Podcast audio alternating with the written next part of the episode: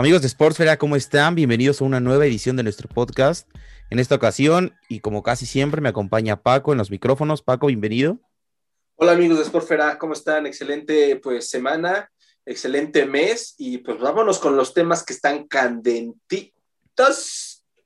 La semana pasada no subimos podcast, no encontramos la verdad un tema pues recurrente, famoso, del cual poder hablar. La Liga MX, como desde hace unos cuantos años, está muy... Ya, esa sería mi definición de cómo está la liga. Pocos partidos son los que veo, me imagino que Paco también. Y pues planteándonos el tema, buscando de qué hablar para esta edición, llegamos al punto de que la selección mexicana vuelve a jugar después de, de no haberlo hecho desde el mes de noviembre, me parece. Y tiene dos partidos a final de este mes. Yo sé que estamos iniciando el mes, pero 27 y 30 México juega en Europa contra Gales y Costa Rica.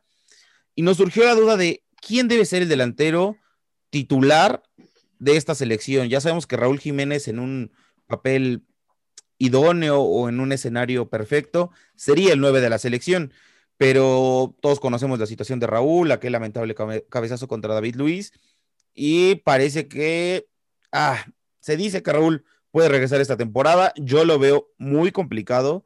Yo creo que Raúl estaría regresando hasta la siguiente y siendo muy positivo. Entonces, ¿quién debe de estar acá? Porque esto es un partido de preparación, como te lo comentaba Paco, pero ya es pensando en eliminatorias. Entonces, ¿quién debe de estar ahí arriba con el hipotético Chucky Lozano y Tecatito? Bueno, amigos, profesora, creo que sí es complicado el tema con Raúl Jiménez. Eh, yo personalmente creo que tal vez no sea el Raúl Jiménez que pues nos tocó ver. Nada más de ver la, herida que tiene como una U gigante en el, en el lado izquierdo de la cabeza, te pones a pensar que, hijo, o sea, está complicado. Chicharito no está eh, siquiera, Chicharito se la pasa peleando con su exnovia a ver quién se la pasa mejor en redes sociales. Entonces creo que ya también a Chicharito lo descartamos. Muchos dicen Henry Martín, eh, yo creo que no. A ver, si tú me dices hoy a quién debes de poner, te voy a dar algo que creo que, que creo que es necesario. Yo personalmente creo que pondría a alguien de los chavos que están actualmente en la Liga MX luchando por un lugar titular en la delantera. Por ejemplo, Daniel Muñoz, el de Santos, que tiene la controversia de si me quedo con Estados Unidos porque es originario de Estados Unidos, pero con bastante vivencia en México. ¿Por qué no mejor agarramos un chavo que proyecta futuro, que puede ser un delantero titular para próximas generaciones de nuestra selección? Yo iría con él. Eh, tal vez está por ahí lo de Alan Pulido, pero pues el tema de Alan Pulido sin producción en la MLS actualmente porque están en parón. Creo que, el tema de Alan Pulido iría un poco más por la experiencia, ¿no? O sea, por tener un delantero con rodaje, que ya ha pasado por varios procesos en selección, que ya estuvo en Europa, que ya ha sido campeón con Tigres, con Chivas, campeón de goleo. Yo creo que por lado experiencia, nuestra opción número uno debería ser Pulido, porque tienes razón, la MLS está detenida, pero sí tuvo un buen rendimiento en lo que fue su primera temporada con el equipo de Kansas. Sí, pero también si nos vamos a esa situación, pues también convocamos al Chicharo, que pues, Sí, pero Javier viene de un año ridículo en el cual no jugaba. Físicamente se ve muy bien, o sea, se ve que le ha estado metiendo al, gym. Sí. si te pones a ver sus historias y todo eso, se ve que está muy concentrado en esto. Pero todavía no le podríamos dar esa confianza solo porque está mamado. Pues al final esto no es un gym. Estamos buscando jugadores con potencial, jugadores que quieran dar todo para selección y que tengan por dar todo, ¿no? Porque al final puedes querer darlo, pero no tenerlo. Entonces yo creo que a Javier sí habría que darle más tiempo, que inicie la MLS, que empiece a agarrar minutos, goles, todo lo que involucra ser un delantero. Te tengo acá un dato. Eh, desde que arrancó el proceso mundialista 2018-2022 para, para el siguiente mundial, los goleadores mexicanos han sido las siguientes. Raúl Jiménez, evidentemente sabemos que, que él ha, marcado la pauta de los delanteros con sus 61 goles. De ahí Carlos Vela, que al final creo que no quiere regresar a selección y que si regresara, él no es un 9, pero aún así tiene 55 goles. Y aquí viene mi opción para ser el delantero centro de la selección. 43 goles de José Juan Macías, de las Chivas, pasó por el León, ha cumplido con procesos en selecciones inferiores importantes, actualmente está peleando el título de goleo, o sea, Chivas no viene muy bien, pero Macías está metiendo goles. A dos goles, ¿no? Me parece. Sí, a dos goles. Entonces me parece que Macías por ahí le está surgiendo esa oportunidad. Sí, también Macías, creo que si el Tata Martino no tiene al Chucky, no tiene a Jiménez, no tiene al Chicharo, Pulido también no es una opción viable. Pues sí, vete a jugar con lo que tienes por acá y creo que JJ Macías y repito, para mí Muñoz, el de Santos, también creo que tiene la posibilidad de tener su primer llamado a selección mayor, porque también ya es momento de renovar. A ver, también Jiménez ya es grande, Pulido es grande, Chicharo, pues ni hablemos son jugadores que ya necesitan un jugador de recambio en momentos en los que no estén produciendo. ¿Y por qué no empezar a foguear a jugadores que Macías ya ha jugado en selección mayor y que creo que ya metió gol, ¿no? Me parece también. Sí, pero en esa selección mayor que jugaba contra el Toluca B y mamás así, o sea. Bueno, pero bueno, ya está en el proceso, ya es parte de la adaptación y ver cómo se maneja la selección mexicana a nivel mayor. Creo que es un muy buen delantero JJ Macías, sinceramente. Eh, y, muchos lo critican, pero también creo que pues a veces Chivas no le da, es un 9, el 9 se nutre de balones en el área, y yo he visto muchas veces que Jiménez se bota, digo que Jiménez, que JJ Macías se, bota, que se va a los costados, que trata de... Sí, buscando pelotas y oportunidades. sí, sí, Entonces creo, creo, soy consciente que él podría ser, y creo que va a ser el 9 titular, pero atrás pones a Muñoz, o a lo mejor le das a Muñoz el partido contra Costa Rica, que, te, que, te, que técnicamente o que a nivel nivel, a nivel... Yo, veo más complicado el partido contra Costa Rica que contra Gales. Porque a, Gales quítale a Gales Bale y, te queda una panda de golfistas, o sea, no, no me convence Gales. Y Costa Rica, digo, al menos tiene uno de los mejores porteros del mundo. Podrás pasar a la defensa, pero a ver, métele gol a Keylor. el Bayern Múnich le costó mucho meterle. La selección mexicana se trae de hijo a, como tal a Keylor Navas, tampoco es muy difícil. Bueno, pero pero se la traía, dijo, jugadores como Raúl, como Cuauhtémoc, Chicharo en algún momento.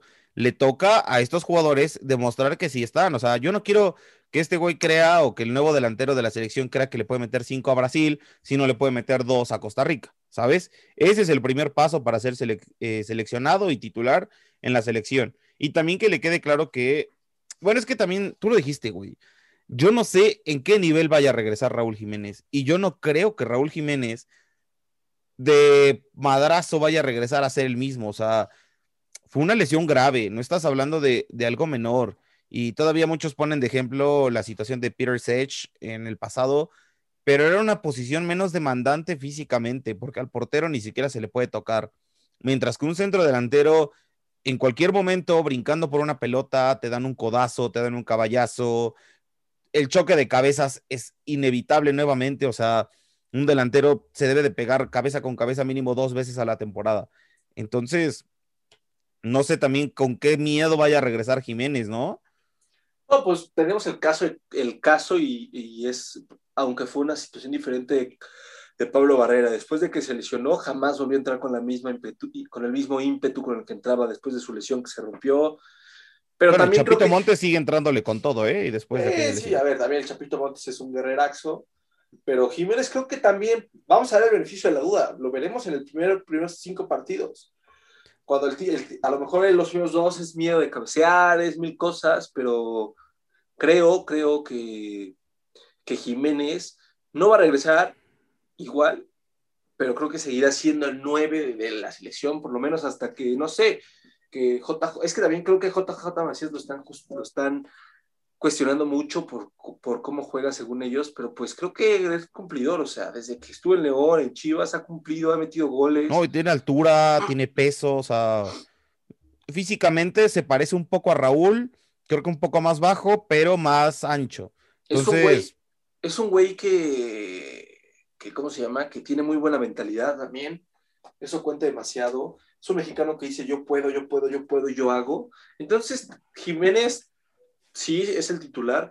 Y yo creo que el titular para estos amistosos va a ser este JJ y le va a ayudar, le va a ayudar y probablemente este sea su, su gran espectáculo para saltar a Europa. O sea, si él hace un muy buen desempeño, las dudas que, por, que se pretendían en Europa se pueden disipar por esta situación. No, bueno, la plataforma para JJ tiene que ser el, el olímpico. Él, de, él va a ser el nueve titular de, la 23 que va, que va a jugar en, los Olímpicos. Entonces, es que hay. Pues, es que según los organizadores, todo parece indicar que va a haber. Entonces, él tiene todo para ser el, titular. Y ahí es donde buscará esa vitrina para posiblemente emigrar a Europa, pero también que le sirva para adaptarse a, procesos, a procesos con otros jugadores, porque no es lo mismo jugar con tus compañeros todo el tiempo y lo sabes. Todavía cuando juegas con lo, cuando juegas en selecciones inferiores, pues al final juegas contra los güeyes que estás jugando con Chivas sub-20 y contra Pachuca sub-20, o sea, hay esa conexión. Pero de repente llegar y jugar contra un jugador como Irving Lozano, por ejemplo, que, que juega full italiano con sus compañeros y, y otro este, esquema de juego, ¿me entiendes? Eso es a lo que debe de acostumbrarse, porque pues al final no creo que Lozano se vaya a acostumbrar al estilo de, de, de Macías, será al revés, Macías se debe acostumbrar a Lozano, se debe acostumbrar a Herrera, si es que regresa algún día de esta lesión que, sigo ya, ya, no, ya, ya está en la banca, este, salió a la banca contra el Atlético, con el Atlético de Madrid, pero era tema COVID, ya, o sea, ya estaba recuperar el pie. Entonces, obviamente, pues, obviamente tiene que agarrar minutos. Yo creo que, a ver, eh, JJ Macías se tiene que adaptar a un fútbol rápido, un fútbol de mucho vertical, de mucho toque, mucho físico, porque creo que creo que JJ Macías va a llegar a un, equipo B, a una, a una, liga B, se va a foguear bien y después va a dar el salto como lo hizo el, el Irving, el Irving, digo, el Chucky, este, y creo que le va a ayudar, creo que le va a ayudar y creo que estamos debemos de preparar a nuestro centro delantero, pero también, repito, creo que Muñoz, que, no ha dicho, que ha dicho que ha pensado la oportunidad de jugar también para Estados Unidos. Creo que México no se puede dar el lujo de un jugador que en los partidos que ha jugado ha metido goles con Santos, o sea, creo que lleva dos o tres goles. No está jugando mal, es un chavito que creo que tiene 18, 19 años.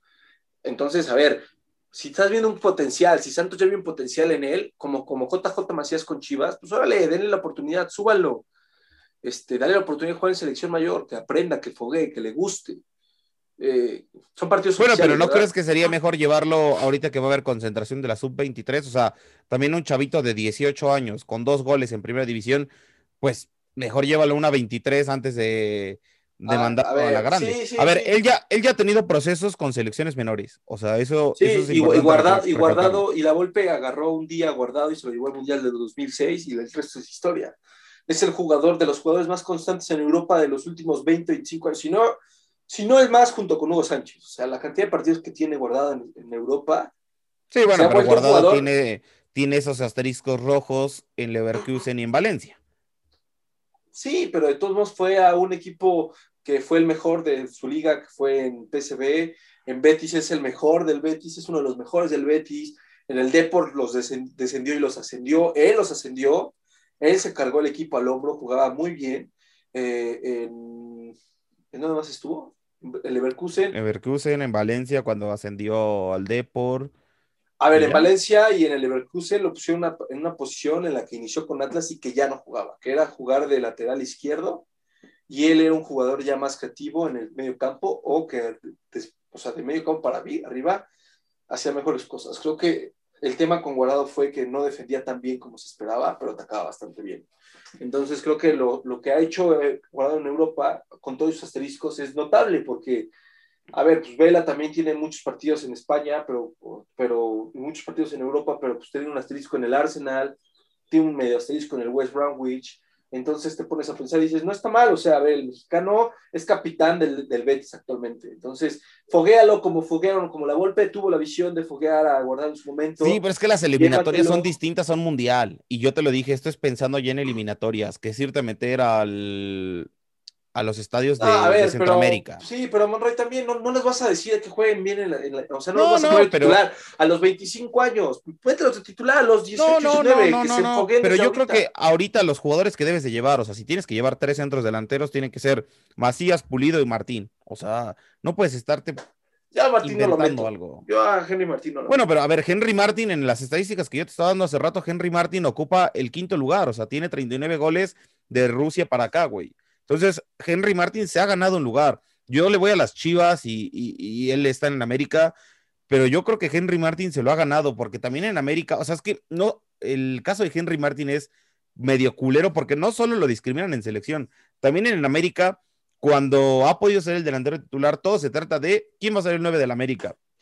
Y Henry Martin está marcando y es como de, ajá, ajá, pero ¿quién va a traer el América? ¿Quién va a ser el nuevo 9? Le trajeron a Nico Castillo, le trajeron a Roger Martínez, le trajeron a Viñas, o sea, a Henry Martin nadie le cree que puede ser el jugador titular o el jugador destacable del equipo.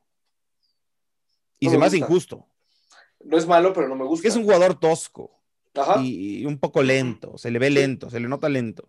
Ese tal vez sea su problema comparado con jugadores rápidos como lo fue Chicharo, que se metía por acá, por allá, o con jugadores con un poco más de técnica, como lo son Macías y, Jiménez. Sí, no me gusta. Sí, a mí simplemente no me gusta, no sé por qué. Creo que hay mejores jugadores que Martín. Entonces, yo me llevaría al Chavito de Santos. O sea, yo personalmente creo que me llevaría al Chavito de Santos. ¿Por qué? Porque siento que es momento de que se fogueen en momentos como estos. Llévatelos a una gira europea, que tengan un roce internacional, jugar al lado de Gareth Bale, pues a él, voy a decir, no, pues increíble, y cosas así. Y por fin va a ser contra un Bale que está rompiéndola. Que, empiece a romperla. Bueno, o sea, va bien, lleva cuatro partidos bien, que no le veías cuatro partidos bien desde hace tres años. Más. Oye, y ya que estamos en el tema selección, otra posición que siempre causa dudas y que a mí me causa muchas en lo Ochoa. portería. Ochoa. Ochoa es el portero, o sea, no hay otra. Es que también no creo que se esté renovando la portería.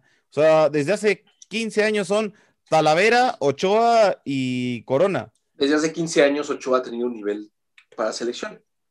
Pero ¿qué, qué viene después de ellos? ¿Qué viene que probablemente es que, probablemente sea su último mundial, pues ahí está el chavito de Santos, Necaxa también tiene un nuevo portero con Magalón, Malagón. pues vas a tener que trabajar, Malagón. Toda la liga. Pues sí, pero Malagón está en el Necaxa, que es lo que estaba Ochoa en el Ajacho. Entonces, a ver, Malagón se va a cambiar de equipo, vas a ver, se lo va a llevar a algún equipo top, y ahí es donde lo vas a poder. Es pero, ajá, eh, es preocupante que no tengamos portero a futuro, porque te podría decir Chivas, pero los porteros de Chivas no dan ni una seguridad. nunca ha habido un problema en la portería, realmente no. No, ese es mi problema, que ahora va a salir alguien, no, va a salir alguien, o sea, va a salir alguien, vas a ver. A mí el portero de Santos y el portero de Necaxa se me hacen muy buenos, muy, muy buenos. A pulir partes de la técnica como todo portero, claro, pero... El de Santos sí, ajá, el de Santos me agrada mucho. Mm, lo siento muy pequeño en estatura, ese sería uno de mis peros. Pero sí, digo, creo que es el único que ha salido, porque de ahí en fuera volteas a ver y ves a los mismos porteros que veías hace 10 años. Está Nahuel, está Orozco, está Corona, regresó Ochoa, está Talavera. Eh, creo que seguramente Mitchell debe de andar aventado por ahí. O sea, es preocupante que, que, no se esté fogueando tanto a los porteros y también los que han tenido oportunidad. O sea, yo voy mucho al caso Chivas, el caso Toño Rodríguez y Gudiño, que no se cansan de cometer errores cada que tienen la oportunidad de jugar. O sea, hace falta un portero con la seguridad que te daba un Osvaldo Sánchez, que sabías que tú como central la cagabas y tenías a Osvaldo siempre ahí atrás para, para o darte el grito o salvarte de tu pendejada. Y actualmente yo no veo un portero mexicano quitando a los que estamos diciendo que ya debe ser su último mundial. O sea, ni siquiera hay que pensarlo como de podría serlo. Debe ser su último mundial. O sea, no podemos volver a confiar en Memo Ochoa para 2026. Ya es demasiada mamada. Por eso, o sea, y van a salir, porque así pasa, la selección mexicana siempre ha pasado eso. Cuando creemos que hay problemas, salen jugadores de la nada, que creo que ahorita están saliendo bastantes. Hay un México-argentino que está jugando en, creo que es Rosario Central o Jujuy. Lleva dos goles en sus dos partidos como titular. Ya ha tenido procesos con selección y creo que puede ser que se viene para acá. Está jugando bien. Un delantero, dices, nueve, un nueve. Dices, no había nueve. Hace un año no había nueve. Y mira, ya hay cuatro o cinco opciones por ahí que dices, ah, ok, puliéndolos con procesos jóvenes que se pueden ir a Europa. ¿Sabes quién me ha desesperado mucho, que acapara demasiadas noticias y que a mí no se me hace la gran cosa? Este jugador del Mallorca, Paolo Medina, el que le dicen el Messi mexicano, que para empezar ni quiere jugar en México, creo que ni quiere jugar en Argentina, creo que quiere jugar en España o... No me acuerdo en cuál de las dos, creo que sí Argentina, o sea, no quiere jugar ni en España ni en México. No sé por qué tanto el Messi mexicano, el Messi mexicano, el güey ni quiere ni ni dice que es mexicano, vaya, o sea, a él le vale madre eso, pero ahí está la prensa amarillista. Vean al Messi mexicano, pues, cabrón, ese güey ni quiere jugar con nosotros. O sea, ¿por qué le quieren rogar a jugadores? ¿No aprendimos con Vela? No va a jugar con nosotros. No. Esto es lo que puedo decir. Yo solo sé pero que yo, yo sigo una cuenta. Yo no, una creo que vaya a ser el 10 de la selección argentina después de Messi tampoco. Yo, yo sigo una cuenta en Twitter que se llama Jóvenes Mexicanos, una cosa así. Y te sacan los jugadores mexicanos que tienen hasta doble nacionalidad que han seguido con procesos nacionales y que están, por ejemplo, se llevaron a un güey de que juega en Brasil, México, México brasileño, y ya está con el equipo filial de Dallas, que es el que ha estado sacando jugadores de Estados Unidos para Europa. Es un jugador que juega bien, que a lo mejor no es un 9, pero es un jugador armador. Y dices, eh, ya tuvo por sus selecciones, pues hay que checar esos jugadores que la doble nacionalidad no los deja. Me parece interesante esa cuenta de la que acabas de hablar. Me la pasas para que la ponga en, la, en el tweet del podcast. Pero bueno, amigo, entonces creo que el tema selección ahí queda. Sí. Un gusto hablar contigo y creo que el siguiente podcast tiene que ser de nuevo Champions, ¿no? Se vienen las vueltas, hay partidos interesantes por ahí. Cerrados ya varios. Sí, pero pues hay que hablarlo, hay que hablarlo. Entonces, te veo la próxima semanita, amigo. Un gustazo y hasta luego, amigo. Muchas gracias, chicos. Nos vemos y ya saben, síganos en Facebook y no olviden darle like y seguirnos.